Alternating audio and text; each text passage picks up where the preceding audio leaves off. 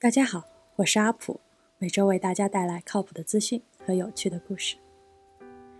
今天我们来聊一下2019年在美国最受欢迎的25个品牌，看看里面有没有你熟悉和喜欢的品牌吧。那这个排名呢，来自于 Morning Consult 的一份报告，收集了40万份问卷调查，基于四个方面获得受欢迎指数。这四个参数是对品牌的喜好度。对品牌的信任度、品牌对社区的影响力以及品牌的净推荐值。净推荐值指的是您将这家公司推荐给朋友或同事的可能性有多大，最后将这四个值加总，得出了品牌的受欢迎指数。那他们具体是哪二十五个品牌呢？第二十五名，Colgate，高露洁，一八零六年。William Colgate 在纽约以自己的名字成立了这家公司，至今两百多年的历史，已成为全球家喻户晓的日化品牌。那一开始，高露洁不是主要卖牙膏的，他在1873年才开始进军牙膏的市场。那时候，牙膏是用玻璃瓶装的，像这样。非常有趣的是，1896年，高露洁开始使用软管包装。之后的不久，还在包装上写上了这样一句宣传语：“We could not improve the product, so we improve the tube。”第二十四名，Chick-fil-A，前身叫 Dwarf House，在一九六七年改名为 Chick-fil-A，如今是美国最受欢迎的快餐连锁店之一，以它的鸡肉汉堡最为出名，甚至有人说是 Chick-fil-A 定义了“鸡肉汉堡”一词。Chick-fil-A 在每一家新店开业之际，会举行 First One Hundred Camp Out 的活动，来鼓励大家前往新店就餐。First One Hundred Camp Out 意在奖励前一百位客户，他们可以在 Chick-fil-A 免费就餐一年。很多人会提前一天在即将开业的店门口排队，支起帐篷，这是一个非常有趣的体验。第二十三名，Walt Disney。迪士尼公司成立于1923年，由 Walt Disney 和 Roy Disney 创办。随后，迪士尼发展成为全美领先的动画电影制作公司，同时也开始涉足真人电影电视制作及主题公园等行业。在二战期间，迪士尼为了鼓舞人心，创作了很多海报来体现美国精神。当时如《The Spirit of Forty Three》宣扬报税的重要性，《Donna Gets Drafted》。鼓励人们履行兵役。第二十二名，Dairy Queen 冰雪女王。第一间 Dairy Queen 餐厅位于美国伊利诺州，在一九四零年六月二十二日开设，供应双甜品和各种冷冻点心。他们家的双冰激凌是最有名的。那双冰激凌比传统冰激凌要更松软一些，像是介于奶昔和冰激凌之间的质地。他们家的双冰激凌配方可是公司里的顶级机密哦。在德州的 Dairy Queen 门店数量是全美最多的。我们来看一下它在全美的店铺分布吧。最后，我们来分享一个 Fun Facts。据说 No Doubt 乐队就是在 Dairy Queen 成立的。第二十一名，PayPal。PayPal 真是一个出了好多大人物的公司，由硅谷第一天团 Ken Horry。Luke Nozak、Max Levchin、Peter Thiel 和 Elon Musk 于1998年在加州成立。那在这五个人中呢，Elon Musk 我们应该都比较熟悉了。前不久刚完成了私人公司发射火箭的壮举，最近又公布了芯片植入猪脑的新技术，被网友称为当代的钢铁侠。那另外四个人呢，也不只有 PayPal 这一项创业，他们都有其他非常出色的创业。Thiel Horry 和 Nozak 后来成立的公司是第一家投资 Facebook 的公司，可见他们当时独到而犀利的投资眼光。Max 后来创建了 Slide 互联网社交公司，后被 Google 以一亿八千万美元收购。如今 PayPal 有三亿多个活跃客户，那专家预测在后疫情时期，电子商务和无接触购物还会有显著的增长，那 PayPal 将是得益者之一。第二十名，Walgreens，一九零一年在芝加哥以家庭作坊式小店开始，在经历了百年的成长后，如今已经发展成为了世界上最大的食品和药品零售企业之一。我第一次踏进 Walgreens 是因为生病了，要去拿处方药。相信很多小伙伴应该也是这个原因去的 Walgreens 吧？那一开始的时候，Walgreens 是一家卖吃的东西的小店，在一九二二年推出了麦芽奶昔，在当时还成为了红极一时的产品，总能在店门口看到排着长队等待购买这款奶昔的人们。第十九名，Subway。一九六五年，当时年仅十七岁的 Fred DeLuca 拿着从他朋友那儿借来的一千美元，开设了一个小餐厅。他可曾想到，这间小餐厅如今已成为在一百一十一个国家拥有四万多家门店的三明治巨人。基于 Subway 的食材，据说可以通过不同的排列组合，得到三千八百万种吃法。那这个意思是不是总有一款适合你，或者是说你永远也吃不腻呢？二零一三年世贸一号楼建设的时候，由于配备的建筑用电梯速度很慢，工人从高层区下楼要花费三十多分钟的时间。Subway 就想出了以一个集装箱为店铺，不断跟随建筑上升，直至升至一百零五层的办法来提供建筑工人午餐，免去了工人上下楼的麻烦。第十八名，Walmart。Sam Walton 于一九六二年创办了沃尔玛。即使一直听到有小伙伴诟病 Walmart 的购物环境、店员的服务质量，但无法否认他在美国的成功。那到底他有多成功呢？就是 Home Depot、Kroger、Target、Sears、Costco 和 Kmart，他们一年加起来的营业额也没有沃尔玛一家来的多，就是这样的成功。那习惯去沃尔玛购物的四口之家，平均一年会在沃尔玛消费四千美元。如果沃尔玛是一个国家的话，那它将成为这个世界排名第二十八的经济体。如果你有关注福布斯富豪榜，今年的榜单前十五名中，Walton 家族就有三人上榜。第十七位，Dove 多芬。多芬是联合利华旗下的个人护理品牌，始创于一九五五年，在美国。多芬之于香皂，就像邦迪之于创可贴，品牌可以替代品相。多芬的广告一直给人一种白白净净、滋润光滑、健康自然的感觉，鼓励女性追求自然的美丽是他们的品牌理念。那多芬的这份理念已经可以用执念来理解了。如果你有留意他们产品的话，可以发现多芬没有任何彩妆类的产品，因为他们鼓励消费者去接受自己原本的样子。不需要额外的彩妆遮掩。第十六位，The Weather Channel。The Weather Channel 是美国家喻户晓的天气预报频道，从它网站的域名就可以看出它的地位了，Weather.com，如此霸气。它之所以受大家喜欢，是基于几个点：其一是它能预测更长的时间，对未来十天的天气都能较为准确的预报；它还提供极端气候的预警。提供全球的气候预报，方便出差人士提前做好准备。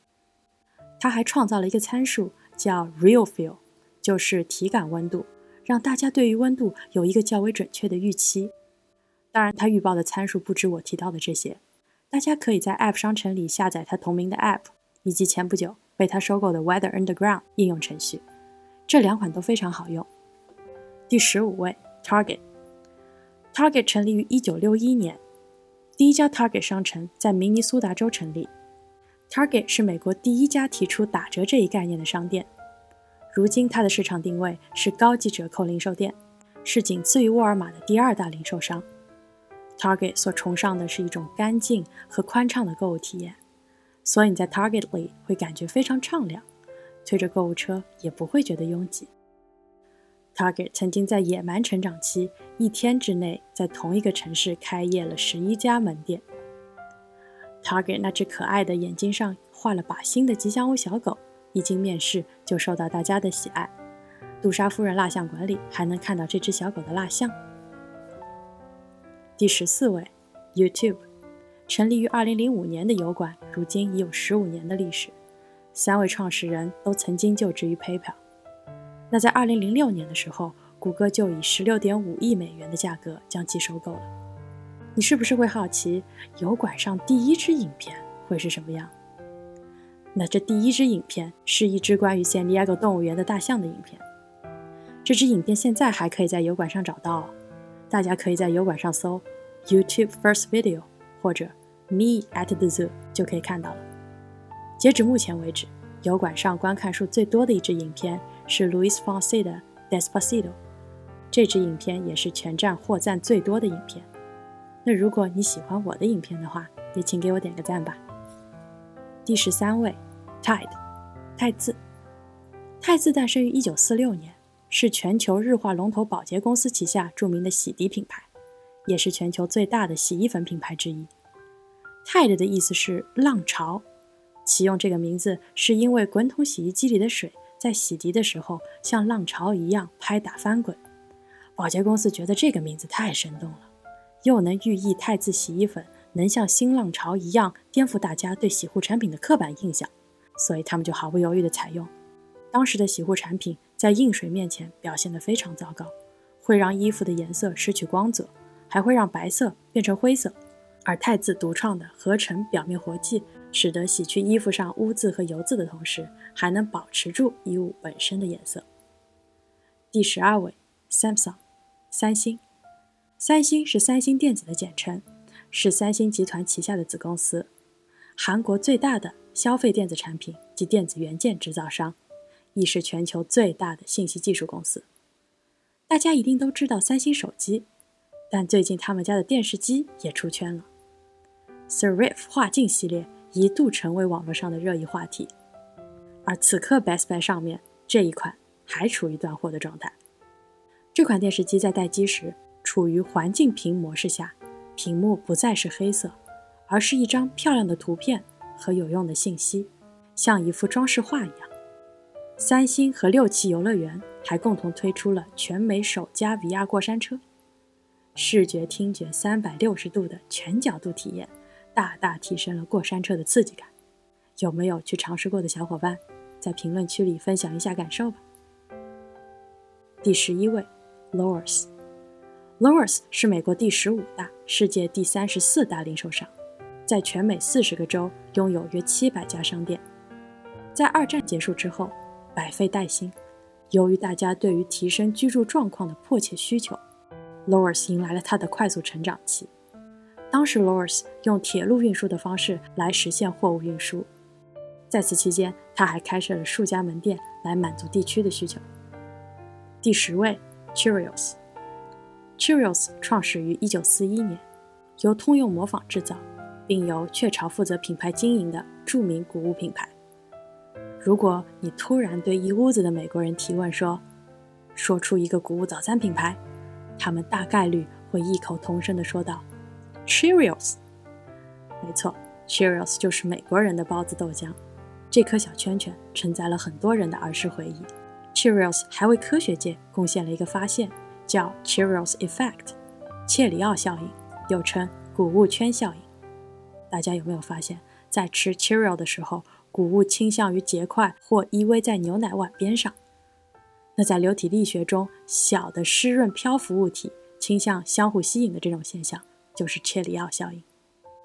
第九位，Dollar Tree。那之前阿普去日本玩的时候，就非常喜欢逛大创，还有 Can Do 这类的百元店。那 Dollar Tree 这家创立于1952年的品牌可谓是美国的百元店，店里的东西都是一美元一份。你别看它店里都是一美元的商品，据德勤发布的2018年全球零售报告显示，Dollar Tree 排在第四十九位，年收入为207亿美元，实力不容小觑。Dollar Tree 一直是沃尔玛为首要的竞争对手，所以在北美。你可以在一家沃尔玛周围大概十分钟的车程内找到一家或多家的 Dollar Tree。有很多人对 Dollar Tree 的印象是，嗯，东西很便宜，但我就想将就用用。但其实只要发挥一些小巧思，动动你的巧手，用 Dollar Tree 的商品可以 DIY 出像这样或这样的小家具或装饰品。在这里推荐一个 YouTube 频道，叫 Bargain Bethany。他的频道里有很多关于用 Dollar Tree 的好物 DIY 的家饰品。第八位，FedEx，联邦快递，创立于1971年，如今是一家国际性的速递集团。关于 FedEx 初期有一个非常有趣的故事。在公司成立的第三个年头，公司的经营非常惨淡，一度要面临倒闭关门的结局。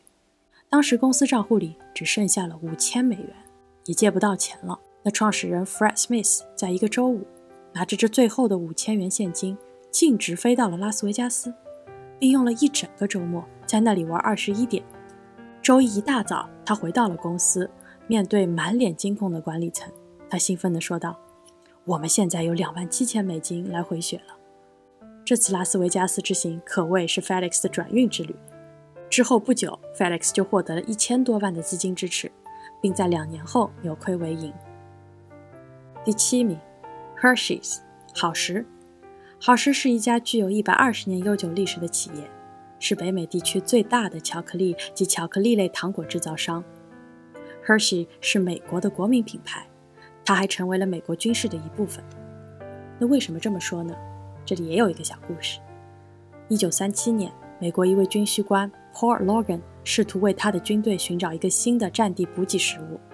他找到了 Hershey，要求是这样的：嗯，我想要一种巧克力条，这种巧克力条要正好能装在军人的口袋里，便于携带，为军人提供必要的营养，并且在极端气候下。不会融化。当然，最重要的是，这款巧克力必须不能太好吃了，因为我不想军人由于无法抵抗巧克力的美味，而在一开始的时候就把它吃个精光。那到真正需要的时候，只能喝西北风了。那这些条件，Hershey 最后都满足了，于是有了这款专供军队的叫做 Die Ration 的巧克力条。第六位，USPS，全称是 United States Postal Service。美国邮政署，美国邮政署最早的历史可以追溯到1775年。那一年，在第二次大陆会议中，Benjamin Franklin 被任命为美国首任邮政署长。之后几经改革，成为如今雇佣六十万员工、拥有最庞大的民用车队的世界五百强企业。在这里有一个关于 USPS 的历史小故事，想和大家分享。在一九一三年的时候。如果父母想要将小孩送到爷爷奶奶、外公外婆家的话，他们就会选择 USPS 来寄送小孩。没错，就像这样，因为父母觉得这样寄送又便宜又方便，两方都能省去在路上的时间。只要你小孩体重低于十一磅，那邮递员就会准时出现在你家门口，将你需要寄送的小孩装在大布袋里，送到指定的地点。有时候为了不混淆要寄送的小孩。小孩的衣服上还会有印章加以区分，但在一九二零年之后，这个寄送服务被认为不合法，得以终止。第五位，Home Depot，是美国一家家庭装饰品与建材的零售商，成立于一九七八年。他们鲜亮的橙黄色招牌搭配他们的广告语：“More saving, more doing”，只要肯动手，省下一个亿，都很深入人心。在北美。如果你正好换新家要装修，一天跑 Home Depot 五六次，那都是很正常的事。Home Depot 发现，在电影制作中有百分之三十的花费是用于布景和道具，于是他在 Pinewood 亚特兰大影视基地里开设了一家只提供影视基地采购的门店。那这里关于 Pinewood，我想多提两句。Pinewood 虽然不如 Hollywood 那么名气响，但它也是极具规模的影视基地。像《复仇者联盟》、《蚁人》等很多卖座的大电影都是拍摄于此。第四位，UPS，美国联合包裹运送服务公司，成立于1907年，是全球领先的物流企业。有时候阿普在家里的阳台上站着，我远远就可以看到深褐色的 UPS 的快递车开过来了，然后满怀欣喜地等着，是不是我的快递到啦？那一开始的时候，公司希望车子的颜色是一种特有的黄色，叫金丝雀黄。后来经过再三考虑，他们觉得采用现在我们所看到的这种深褐色，既高雅又耐脏。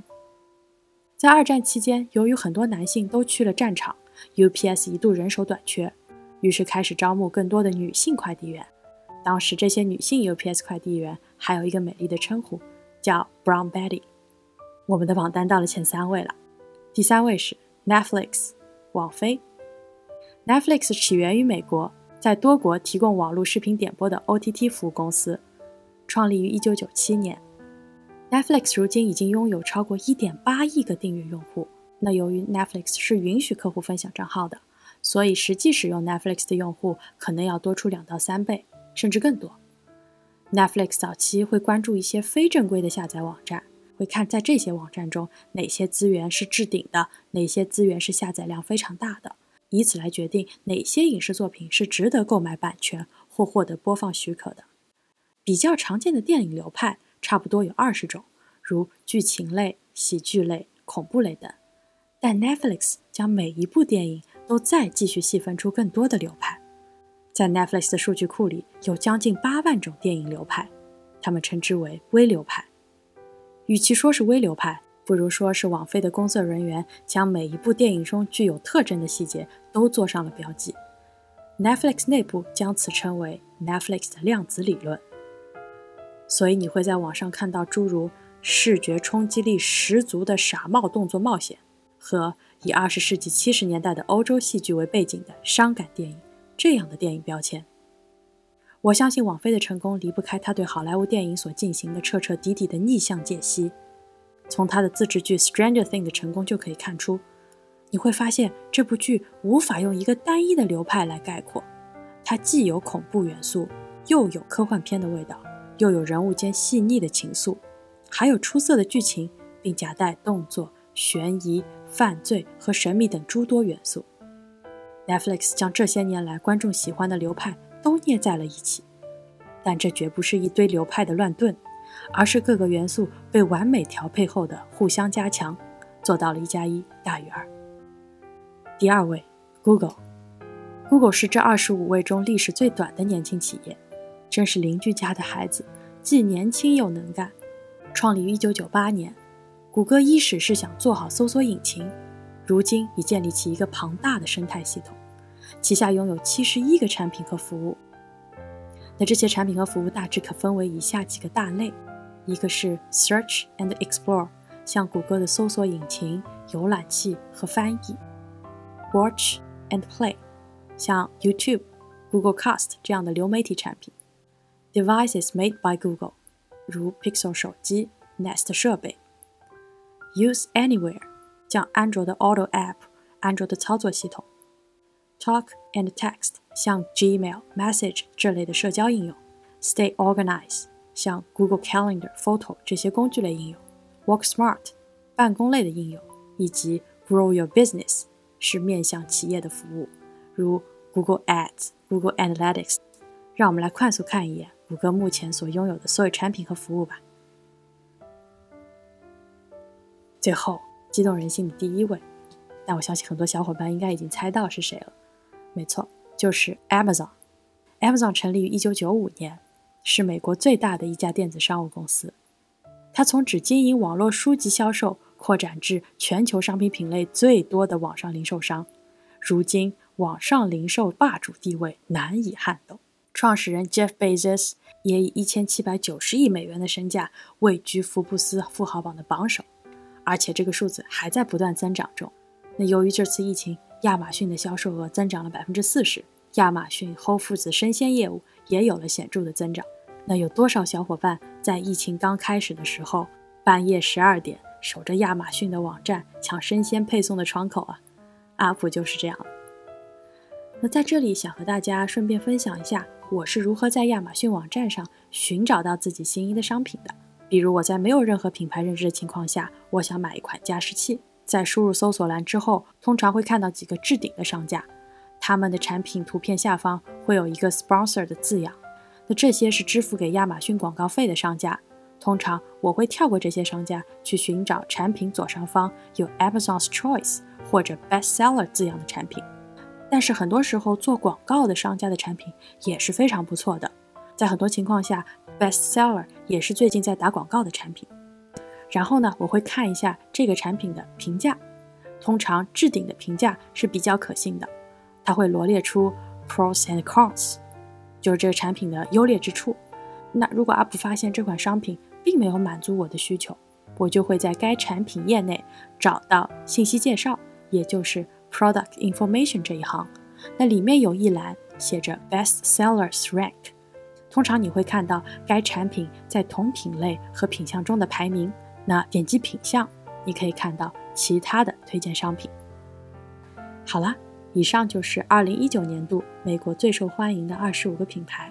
如果大家觉得这个视频有娱乐到大家或帮助到大家的话，请给我点个赞，并关注我吧。阿普每周会给大家带来有趣有料的信息和故事。如果你想观看视频版本的话，请到 YouTube 搜索 I am 阿普。那今天就到这里了，待下次再会，拜。